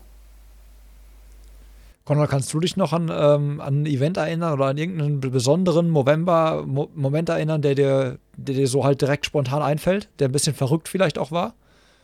Ähm, ja, ich meine, so verrückt. Äh, wir spielen dann in Berlin oft und da gibt es, äh, wenn wir schon bei verrückt sind, drei ganz verrückte, die auch jedes Jahr äh, sehr aktiv sind im November. Äh, die Blue Suit Man, das sind äh, ja, drei Fans, die das in ihrem blauen, blauen Weihnachtsanzug mit ihren Schnurrbärten und ihren selbst gebastelten ähm, ja, Plakaten neben der Strafbank sitzen und äh, dann immer über die Spieler scherzen. Und ja, mit denen bin ich halt auch durch November sehr, sehr im engen Kontakt und man trifft sie dann auch mal und Ähm, ja, und die sind auf jeden Fall verrückt. Und, und auch wenn da mal so ein bisschen Rivalität da ist, dann während dem Spiel, äh, nach dem Spiel äh, ist dann immer wieder witzig. Ähm, ja, und ab und zu, wenn, wenn ich dann auch den Schnauzball habe, dann, dann tut man mal so, als würde man ein bisschen aufdrehen und zwinkert da so neben die Strafbank zu ihnen hin. Ähm, ja, das ist eigentlich so ein bisschen eine lustige Rivalität und zum November kommt man dann immer zusammen und schaut, dass man zusammen äh, gute Sachen erreichen kann. Genau, und die, zu den Jungs habe ich noch eine Geschichte, ähm, weil äh, einer von den, von den Gründern, Benny, Benny Lancaster, ähm, liebe Grüße, der ist nämlich tatsächlich der Grund, dass ich ähm, meine Frau kennengelernt habe, weil äh, die sind beide, Benny ist aus Australien, meine Frau auch, und sie ist damals nach Berlin gezogen vor fünf Jahren und wollte als Journalistin einen Artikel über November schreiben. Und äh, Benny hat mich dann mit ihr connected. Wir haben uns dann irgendwie über Skype, so wie wir uns jetzt gerade äh, anhimmeln, ähm, parallel in Google Hangouts haben wir uns über Skype in einem Interview kennengelernt. Und äh, genau, dieses Jahr haben wir geheiratet im Februar. Also äh, liebe Grüße gehen raus an Benny. Ich habe gerade ein Foto ähm, gemacht und ihm geschickt und ihm äh, gesagt, dass wir gerade über ihn reden. Ähm, das sind so lustige Zufälle. Als ich mit Benny mich mal irgendwann über Eishockey unterhalten habe, meinte er auch so, ja, hier und äh, kennst du eigentlich Konrad aus, aus München? Ich so, ja klar, mit dem bin ich eh in Kontakt und es ist lustig, wie der November Leute verbindet, ähm, wie man teilweise auch über Ländergrenzen hinweg dann äh, ja, Leute kennenlernt und äh, diese gemeinsame globale Bewegung ähm, unterstützt. Das ist total toll, was da für, für Geschichten und Gespräche entstehen. Ähm, Tobi, was ist dein Lieblings-November-Moment? Boah, mein Lieblings-November-Event. Ähm, ich glaube, unsere, also mein Lieblingsmoment ist, glaube ich, die erste Party, die wir organisiert haben. Bevor wir die Biermeile gemacht haben, haben wir uns, ähm, oder, also du musst dir vorstellen, mein Kumpel hat die Diagnose bekommen und ich hatte sofort dieses, also ich war da sehr nah dran, weil wir jeden Tag im Austausch standen und jeden Tag gesprochen haben. Und du musst dir vorstellen, das ist ein Kumpel, unsere Väter haben zusammen die Ausbildung gemacht. So. Also wir kennen uns wirklich, seitdem wir ganz, ganz klein sind und dann sind die aber von hier weggezogen und ähm, uns trennen jetzt ungefähr so 600, 700 Kilometer. Das heißt also, ich konnte auch nicht so bei ihm sein. Ne? Und das heißt also, wir haben sehr viel telefoniert.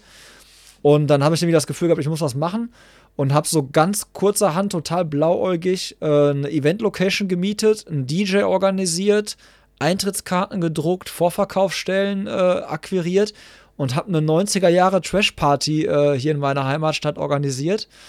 Und äh, so richtig, ja, ja, ja, Coco Jumbo, äh, ja. Und hatte halt von Partys schmeißen so, ich hatte keine Ahnung. Also das war einfach, das war eine totale Schnapsidee. Das hätte auch richtig in die Hose gehen können. Und ähm, wir hatten keine Türsteher, wir hatten, also ich stand da, also wir als Läufer, wenn man keinen Bizeps, so wie Konrad, ne? Also wenn du dir vorstellst, ich stehe da an der Tür und da kommen Leute rein, ich dachte auch, ey Tobi, das kann hier so in die Hose gehen. Nach 30 Minuten war schon die Polizei da wegen Lärmbelästigung, weil nebenan ein Altenheim war, an das ich nicht gedacht habe. Also da ging es drunter und drüber. Am Ende war es aber irgendwie trotzdem ein geiler Abend, eine witzige Nummer und wird uns immer in Erinnerung bleiben.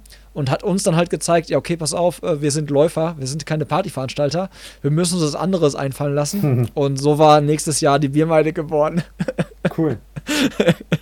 Und das sind halt so Erinnerungen, weil einfach man einfach gehandelt hat, ne? Mhm. Man hat einfach nicht überlegt, sondern hat einfach gesagt, okay, pass auf, ich will was machen und wo ein Wille ist, da ist halt auch ein Weg und dann genau. hat man es einfach gemacht halt, ne? Und, und sich halt auch mit diesem Thema auseinandergesetzt, was ich vorher natürlich, muss ich ganz ehrlich gestehen, auch nicht gemacht habe. Und da gab es halt äh, im letzten Jahr noch einen Moment, da hat meine Frau zu mir gesagt, so, ey Tobi, du machst jetzt halt schon fünf Jahre lang diese Events, so, du warst aber selber noch nicht bei der Vorsorge. Mhm. Ich sag, ja, du hast recht. So, ne, ich hänge dann immer in den Schildern, also in, in, den Duschen zum Beispiel vom, von, von der Kartbahn, da hänge ich dann äh, aus, wie man sich selber abtastet und so, ne? Und druck eure Anleitungen aus und klebt die in die ganzen Männerduschen und so. Und da sagte sie, ey, wenn du das jetzt nicht machst, dann schnappe ich mir das Mikrofon bei der Veranstaltung und dann stelle ich dich bloß, mir scheißegal. Und ich sage, nein, du hast vollkommen recht. Und dann habe ich das halt auch, hab ich, bin ich halt auch zur Untersuchung gegangen, habe mich auch untersuchen lassen.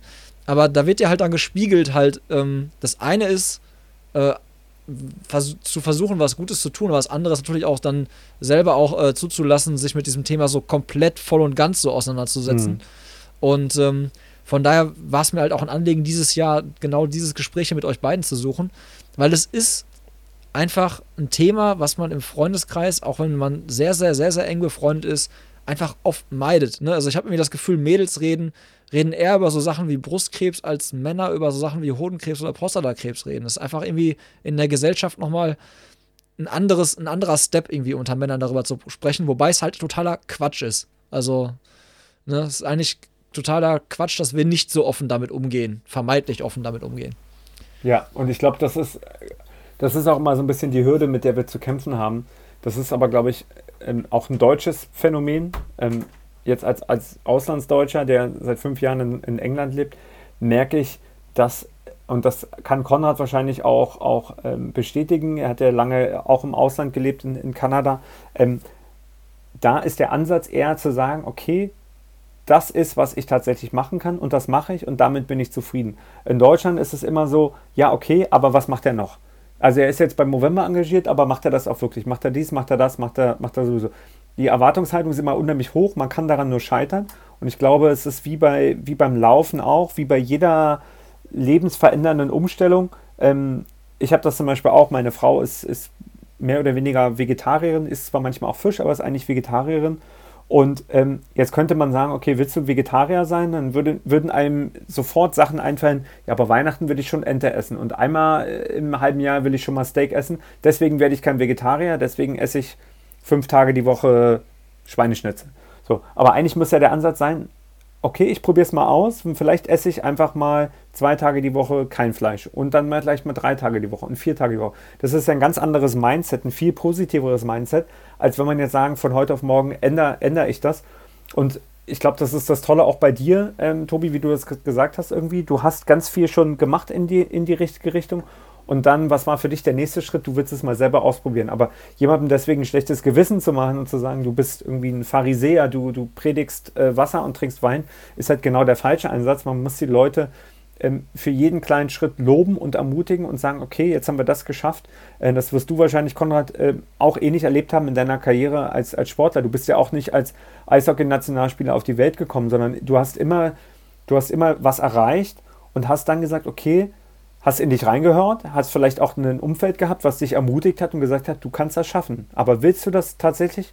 Hast du Lust, dich darauf einzulassen? Hast du Lust, ich weiß nicht, wie alt du warst, Konrad, nach Kanada zu gehen als äh, 18, 19? Also ich bin mit, mit Anfang 30 nach England gezogen. Das war das Krasseste, was ich je gemacht habe, mich in, in, in, in diese Situation zu begeben. Ich glaube, das ist ganz wichtig, dass man auch immer wieder sich selber Mut zuspricht und auch das anerkennt, was man erreicht hat, ohne sofort immer zu denken, das reicht aber nicht, ich muss noch viel, viel mehr machen, nur weil irgendein, irgendein Hiopai, der es selber nicht besser kann, einem einredet, dass das nicht genug wäre. Ja, ich habe das Glück gehabt, dass ich einfach ein super Unterstützung von meinen Eltern, von meinen Eltern und mein, mein, äh, ja, meiner Familie gehabt. Ähm, ich bin mit 16 nach Kanada, also kurz vor meinem 17. Geburtstag. Wahnsinn. Ähm, Wahnsinn. Ja, Krass. eigentlich ganz alleine, also dann zu einer Gastfamilie. Aber ja, bin eigentlich nur ermutigt worden. Also meine Eltern haben zwar gesagt, ihnen war zwar lieber, wenn ich daheim bleibe, aber dass ich mit 16 einmal eigene Entscheidung treffen kann, mit der ich selber leben muss und dass ja nichts kaputt ist, wenn es nicht funktioniert. Meine Eltern sind immer nur da, ich bin immer nur willkommen daheim, wenn es nach einem Jahr nicht funktioniert hat. Und dann geht man rüber und man fängt dann mit dem ersten Schritt an und schaut, wo es hinläuft. Und wenn es nach einem Jahr nicht funktioniert hätte, dann hätte ich gut Englisch gelernt und war mal ein Jahr im Ausland. Trotzdem eine super Erfahrung. Und ja, ich habe das Glück gehabt, dass es super toll war und dass ich dann noch vier Jahre länger in Kanada war, da meine Frau noch kennengelernt habe und dann noch zweieinhalb Jahre in Amerika also gespielt habe. Ähm, ja, aber man weiß ja nie, wo die Reise hingeht, aber jede Reise beginnt halt mit dem ersten Schritt. Und so ist es auch mit der Gesundheit man muss nicht von heute auf morgen äh, der gesundeste Mensch der Welt sein, aber man kann einfach mal einen Schritt in die richtige Richtung machen und schauen, äh, in welche Richtung sich das alles entwickelt. Und oft ist es einfach dann so ein Schneeballeffekt, dass der einfach immer größer und größer wird und ähm, ja, der Lifestyle wird gesünder und, man geht einfach in die richtige Richtung und das ist einfach das, das Wichtige. Da würde ich gerne einmal eine äh, Hörerfrage anschließen, Konrad, weil du hast jetzt quasi gerade schon so ein bisschen den Ball an den Elfmeterpunkt gelegt. Also Fußballmetapher. Ich weiß nicht, den Puck an den, äh, an den Elfmeterpunkt ist, glaube ich, nicht beim Eishockey, oder? Ja, wir haben, wir haben einen Penalty, Mittelpunkt. Normal, normal sagen wir vielleicht so ein so den Backdoor-Pass, das ist so der, der passt an die lange Ecke, wo dann der Stürmer nur noch einschieben braucht, weil der Torwart schon geschlagen ist. So der, der Layup im Basketball, würde man sagen. Okay, gut. Da, da liegt der Puck jetzt, weil ich habe ich hab dir ja gesagt, ich habe einen Kumpel, der ist äh, totaler Eishockey-Fan und den habe ich natürlich gefragt, auch ähm, gesagt, ey, pass auf, äh, du musst mir mal ein paar Fachfragen noch geben. Und ähm, der äh, wusste natürlich, dass du aus Bad Tölz kommst und das ist halt eher, also er sagt, das ist eine kleine Stadt, eher wahrscheinlich ein Dorf. Nimm mir das nicht übel, hat er gesagt, ja. Ähm, und er sagte, wie war das damals, als du ähm, so 2009 halt quasi nach Kanada gedraftet wurdest und dann so zurück in die Heimat, also dann mal so Urlaub hattest und du bist in die Heimat gekommen. Wie hast du deine Heimat wahrgenommen? Weil er halt sagte, du, du bist ja so ein Urbayer. Hat dir das gefehlt? Ähm, ja, äh, das ist mir schon sehr abgegangen. Ähm, Bad Tölz, ich bin aus Unterburger, das ist wirklich ein Dorf. Ähm, da kommt dann Bad Tölz wie eine Stadt vor. ähm, ja, klar, das war, also man merkt einfach, wenn man mal was nicht hat, merkt man es einfach mehr zu schätzen. Ähm, jeder kennt das so, pubertierende Jugendliche ähm, wollen nicht unbedingt so viel Zeit mit den kleinen Geschwistern verbringen und streiten eher öfter mal. Aber wenn man dann wirklich mal ja, ein halbes Jahr weg war von denen und die nicht gesehen hat, ähm, war man das ganz anders zu schätzen. Und äh, so viel von der Heimat, äh, das man eigentlich dann oft einfach für, für normal eingeschätzt hat, weil es immer da ist aber wenn man es mal ja ein halbes Jahr nicht hat, dann weiß man das wirklich zu schätzen. Und von dem her war es wirklich immer super, wieder im Sommer daheim zu sein.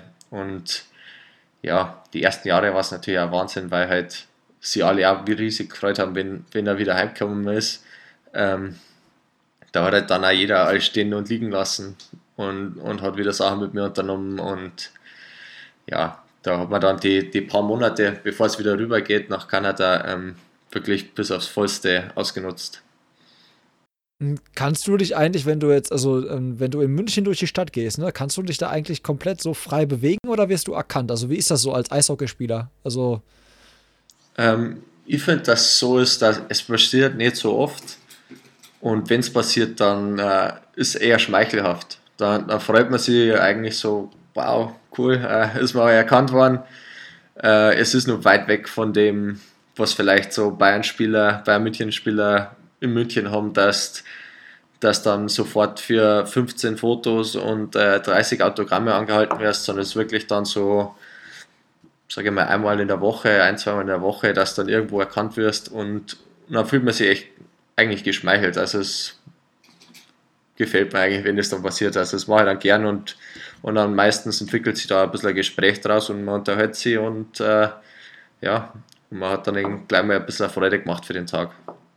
Ja, weil das, das war nämlich sowas, das habe ich so überlegt, so wie ist das wohl so in, in der Schiene quasi, ne? Also kannst du dich da frei bewegen oder äh, bildet sich dann auf einmal eine Traube irgendwie dann so, äh, so vor dem Geschäft, sobald du rauskommst.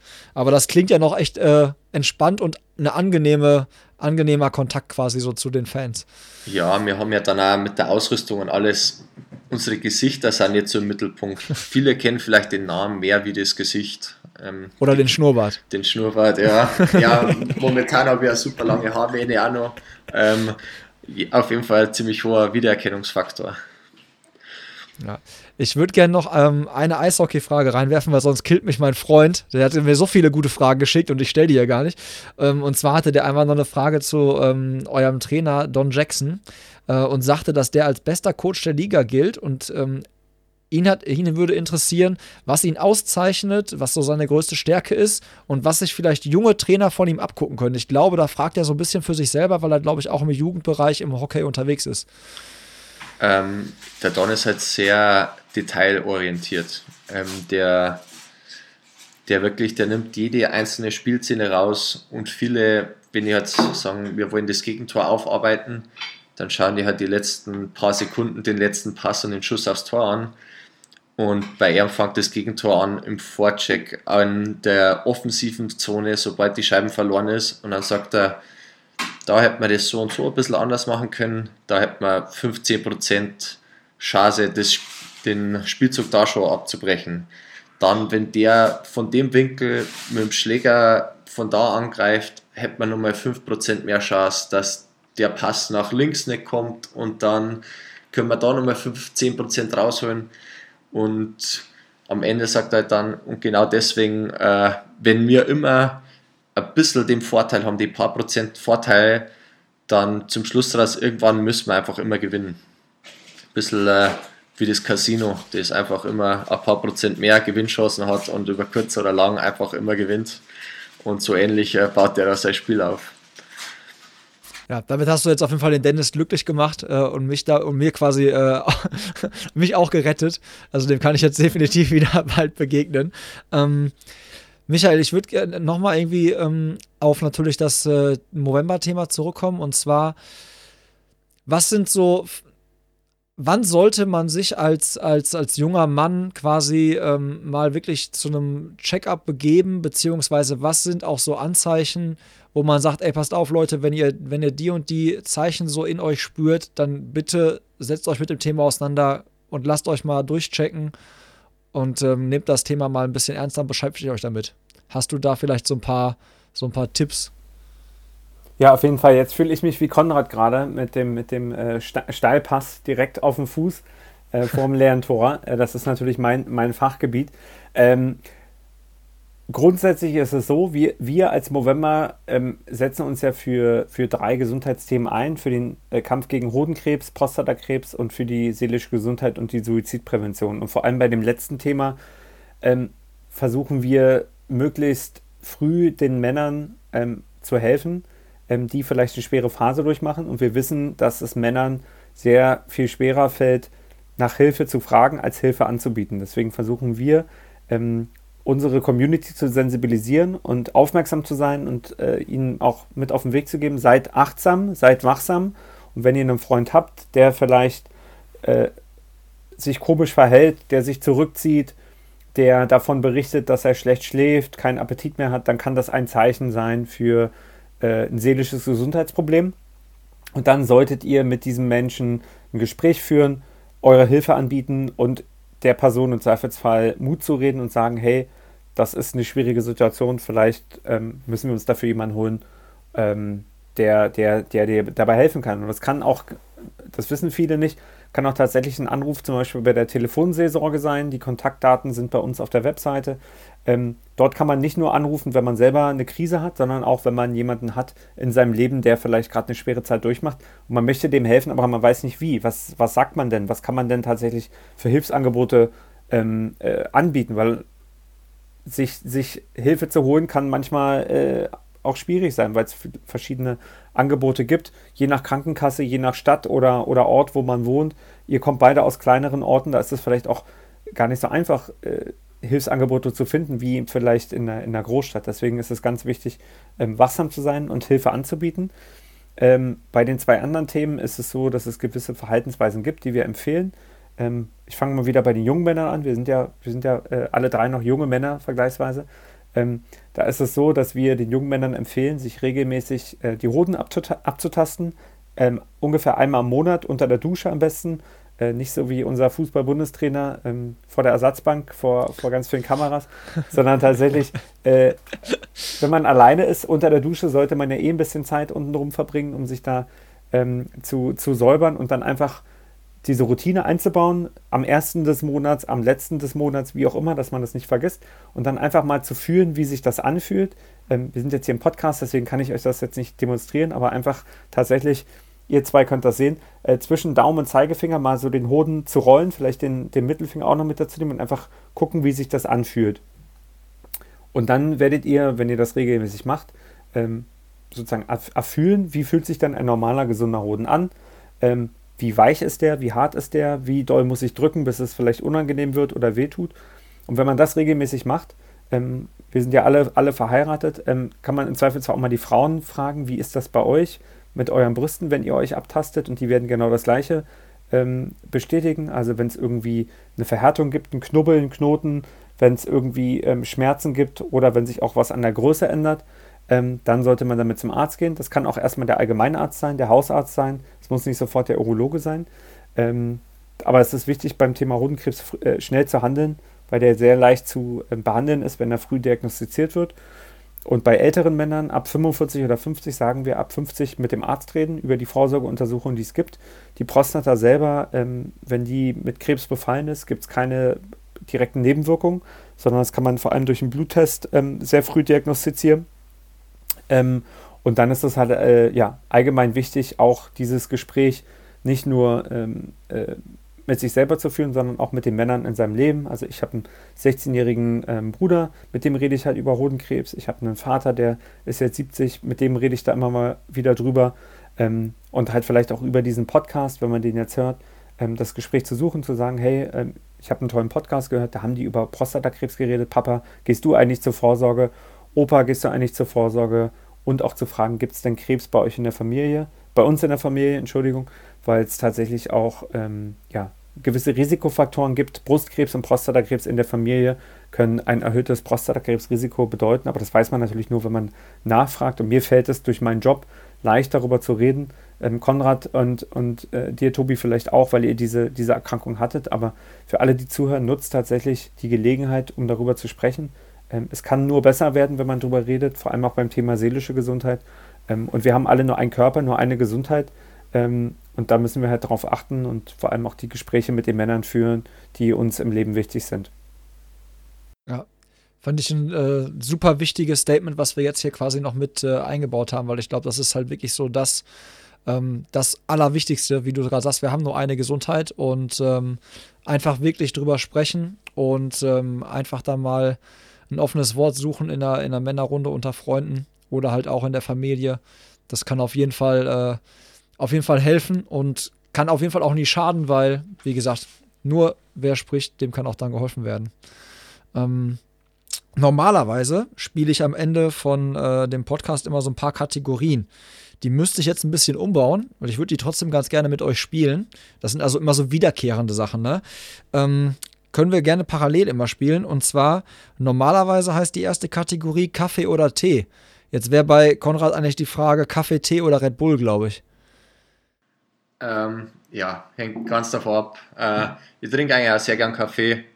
Ähm, vor dem Spiel, wenn es schnell sein muss, oder, oder unterm Spiel, während, während einem Sport, da ist ein Red Bull schon super. Aber mal gemütlich äh, nachmittags einen Kaffee trinken, zusammensitzen äh, mit Freunden, äh, ist natürlich auch super. Bist du denn mehr der äh, Kaffeetyp oder auch der Espresso-Typ? Ähm, ich bin eigentlich eher der Kaffeetyp. Ah, okay. Michael, wie sieht das da bei dir aus? Bis, äh, was trinkt man in London?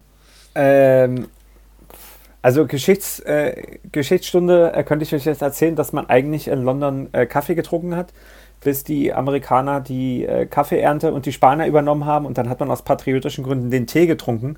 Ähm, ich kann mich aber tatsächlich mit englischem Tee äh, nicht anfreunden, obwohl ich seit fünf Jahren hier bin. Und hier gibt es sehr, sehr guten Kaffee. Stichwort Flat White ähm, mhm. den ich hier sehr gerne trinke. Aber jetzt um die Uhrzeit abends, das ist jetzt hier kurz, kurz vor neun, äh, würde ich auch auf Tee umsteigen. Ich, so wie du hardcore-mäßig irgendwie abends um acht noch einen doppelten Espresso trinken, da geht es mir wie Konrad, da schlafe ich bis übermorgen nicht. Ja, das ist die, der, der, der hat bei mir die Wirkung echt äh, inzwischen so ein bisschen nachgelassen. Also ich kann echt, äh, ich könnte jetzt gleich einen trinken und fünf Minuten später äh, schlafen gehen. Das wäre, glaube ich, für mich jetzt nicht das Problem. Aber was trinkst du denn dann, um, um dich wach zu halten, so doof es klingt, wenn du jetzt mal echt irgendwie Nein. acht Stunden Auto fahren musst? Ach so. Ich fahre total ungern Auto. Das ist, also alle, die mich jetzt, also alle, die mich kennen, werden jetzt wahrscheinlich lachen. Ich, ich hasse Autofahren. Ich wirklich, es gibt auch nichts, also ich mag, ich mag das gar nicht. Also ich fahre notgedrungen, ja, aber wenn ich die Wahl habe zwischen Autofahren und Zugfahren und ich, es ist die gleiche, also es ist, ich, es dauert die gleiche Zeit, dann setze ich mich immer in Zug. Also wenn ich arbeiten muss, fahre ich auch gerne Zug, weil man da halt tatsächlich arbeiten kann, aber sonst finde ich Autofahren großartig. Ähm, ich hatte das Glück, mal mit Konrad Auto zu fahren, wie gesagt, mit seinem Hund auf dem, auf dem Schoß. Also das hatte ich im Vorgespräch erzählt. Da sind wir durch München gefahren. Konrad fährt sehr amerikanisch Auto, also sehr langsam mit sehr viel Abstand nach vorne, mit sehr wenig Abstand nach hinten, weil die Leute alle sagen, fahr zu, fahr zu, du Preis. ähm, aber äh, nee, ich bin auch, fahre sehr gerne Auto, aber hier in England kann man, kann man schlecht Auto fahren. Die fahren alle auf der falschen Seite. Das äh, macht nur zwei Minuten Spaß und dann wird es anstrengend. Das ist der amerikanische Fahrstil, dann habe ich den auch. Weil mir wird auch immer gesagt, ey Tobi, du kannst aber ein bisschen weiter schneller, schneller fahren und mehr auffahren und du hältst immer so viel Abstand. Dann ist es vielleicht auch bei mir der amerikanische Stil. Oder die bayerische Gemütlichkeit. Die bayerische? das kann es auch sein, wer weiß. Ähm, weitere Kategorie wäre so gewesen, ähm, dein Motivationssong. Gibt es einen Song, den du dir zum Beispiel anhörst, Konrad, bevor du aufs Eis gehst? Der irgendwie nochmal so ein bisschen so den, den Tiger in dir weckt? ähm, ja, bei uns ist das so Hells Bells, ACDC. Ähm, das ist einfach das Intro. Bevor wir rauskommen, kommt das. Wir haben die große, so eine große Schaumstoffglocke, die vom Stadiondach hängt. Und dann, ja, da, da kommt halt dann die Energie. Die, die Fans haben die Sternwerfer, die Nebelmaschine kommt an, äh, die Hells Bells, du hörst schon das Glockenringeln und dann kommt die Gitarre und dann, gibt's, und dann geben wir Gas. Äh, das motiviert mich wahnsinnig. Michael, bei dir? Irgendein, irgendein, Song, den du, den, du, den du gerne hörst, der dich irgendwie so, der dir gute Laune macht oder wo du dann sagst, jetzt, äh, bevor du ins Büro gehst, sozusagen, irgendwie nochmal so zur Einstimmung? Ähm, es gibt tatsächlich eine, eine meine Lieblingsband. Äh, es ist so eine Emo, Emo-Core Post-Punk-Band aus äh, Kanada, die heißen Alexis on Fire. Ähm, die haben ein paar Lieder, die ich wirklich sehr gerne höre, aber bei mir ist es echt situationsabhängig. Ich höre teilweise während der Arbeit irgendwie äh, Klassik oder Jazz und dann manchmal, wenn ich so noch auf einen Abend irgendwie 10, 12 E-Mails rausballern muss, höre ich Metal. Aber ähm, ja, auch wenn ich so ans Laufen denke, tatsächlich irgendwie so Heavy Metal, Metallica, Master of Puppets, äh, da laufe ich auf jeden Fall ähm, auf Hochtouren. Das äh, kann ich mir gut vorstellen, bei der Musik, dass du da, da kannst du ja gar nicht langsam laufen, da nee. geht ja gar nicht anders. ne? ähm, Kommen wir zum letzten Punkt, der ist normalerweise, äh, heißt der Läuferknigge, hätte ich jetzt umgetauft in Sportlerknigge. Ich erzähle euch einmal kurz Hintergrund. Läuferknigge, das sind so Sachen, die, wir, die man als Läufer nicht so machen sollte. Schönes Beispiel war das, was Konrad zum Beispiel sagte. Als Nichtschwimmer bei einem Triathlon sich in die erste Reihe stellen und losschwimmen, das macht man zum Beispiel auch nicht. Ähm, da hat er sich ja dann richtig eingeordnet. Ähm, Gibt es sowas auch im Eishockey, so Dinge, so, so Gentleman-Sachen, die man halt nicht macht? Ähm, sehr viele sogar. Ähm, man darf sich am Eishockey ja prügeln, also so eine Schlägerei gehört ja dazu. Aber da gibt es auch wirklich die Regel, äh, sobald einer fällt oder liegt, wird nicht mehr zurück zukauen. Und nach dem Kampf oder auch nach dem Spiel äh, ist vergessen. Also auch wenn man sie wirklich äh, äh bis zum Tod bekriegt auf dem Eis, äh, wenn der Schiedsrichter abpfeift und das Spiel vorbei ist, dann äh, dann ist auch alles wieder vergessen. Und da kann er mal, wenn da noch ein paar Tage frei sind, kann man sich einmal mit der gegnerischen Mannschaft noch abends beim Auswärtsspiel in der Bar treffen und ein Bier zusammen trinken. Das, äh, das passiert bei uns und äh, ja, das gehört auf jeden Fall zum guten Ton. Das äh, finde ich gut. Gibt's, äh, Michael, willst du da irgendwas noch äh, für eine andere Sportart ergänzen? Ähm, Oder irgendein anderes Gentleman's, äh, irgendwas, irgendeinen anderen Punkt quasi anführen? Nee, ich glaube, ich glaube, weil wir uns ja auch über, über Schnurrbärte unterhalten, ich glaube, ähm, so meine, meine Lieblingsmomente sind tatsächlich, wenn ich irgendwie Leute treffe, die Movember zum ersten Mal machen oder schon seit zehn Jahren und man tatsächlich über den Schnurrbart ins Gespräch kommt. Ich war letztes Jahr ähm, auf einer Geschäftsreise, da hat mich ein ähm, nicht mehr ganz nüchterner Unternehmensberater im Ryanair-Flieger auch angesprochen, weil ich eine Movember Basecap auf hatte und meinte auch so, äh, du machst auch Movember, ich mache auch Movember, wie cool ist das denn? Ähm, so diese Momente mag ich total gerne. Diese, diese, äh, diese ähm, vereinende Kraft des Schnurrbarts ist total magisch. Ich weiß noch, als ich das erste Mal mir einen Schnurrbart habe wachsen lassen, war ich auf dem 60. Geburtstag von meinem Papa, schon über zehn Jahre her. Und äh, meine Familie kommt äh, teilweise aus Thüringen. Ähm, ja, mein Vater und ich äh, wohnen in Berlin, dementsprechend äh, war das schon so ein bisschen Clash of Cultures. Und dann einfach diese 60, 65, 70 Jahre alten Männer mit grauen Schnurrbärten, die mich angeguckt haben, mit so Tränen in den Augen gesagt haben, ach, wenn ich dich sehe mit deinem Schnurrbart, weiß ich noch, wie ich mir damals meinen ersten Schnurrbart mit 18 habe wachsen lassen. So, also was ich vorhin ähm, auch, glaube ich, schon mal angesprochen habe, so äh, hate the game, not the player. Also so ein bisschen zu sagen, so egal, ob du den größten Schnurrbart, den kleinsten Schnurrbart hast, ob du das erste Mal November machst oder schon das zehnte Mal, irgendwie, äh, Hauptsache, wir sind alle an demselben Ort gemeinsam. Auch so ein bisschen zu dem, was Konrad gerade gesagt hat, so man kann sich auf dem Eis hassen und prügeln, aber spätestens beim Abpfiff liegt man sich wieder in den Arm, beglückwünscht sich, beide Seiten haben alles gegeben und ich glaube, ähm, das hatten wir auch angesprochen, es gibt immer was, was man mehr machen kann, aber man sollte sich auch immer die Zeit nehmen, zurückzuschauen und zu sagen, okay, ich habe das jetzt erreicht und darauf bin ich stolz. Und bevor ich jetzt äh, das nächste in Angriff nehme, ähm, freue ich mich, erfreue ich mich daran, das ist total wichtig, ähm, glaube ich, auch in der heutigen Zeit da so ein bisschen ähm, sich auch mal zurückzunehmen, das Ego zurückzunehmen und einfach zu sagen, hey, mir geht's gut, ich bin gesund, ich mache irgendwie eine verrückte Aktion, ähm, und zum Thema Schnurrbart, eine Sache ist halt auch, dass zum Beispiel Männer, die gerade äh, an Prostatakrebs erkrankt sind, bekommen oft eine Hormontherapie verschrieben. Äh, da wird das Testosteron de facto auf Null runtergefahren und die können sich gar keinen Schnurrbart wachsen lassen, weil äh, der Schnurrbart nur wächst, wenn man genug Testosteron im Körper hat. Und die finden Movember ganz toll, weil wir uns sozusagen für die äh, den Schnurrbart wachsen lassen. Sie können es nicht und wir können es. Das hat Konrad ja auch schon erzählt. Irgendwie in seinen Anfangstagen hat er sich irgendwie den Kopf rasiert, um Solidarität zu zeigen mit seinem Freund, der ähm, an Krebs erkrankt war. Und ich glaube, ähm, wenn man sich einfach nur an diese simple Idee hält und sagt so, ich mache, was ich kann und das verbindet uns gemeinsam. Wir sind irgendwie Hunderttausende Mobros und Mosistas weltweit.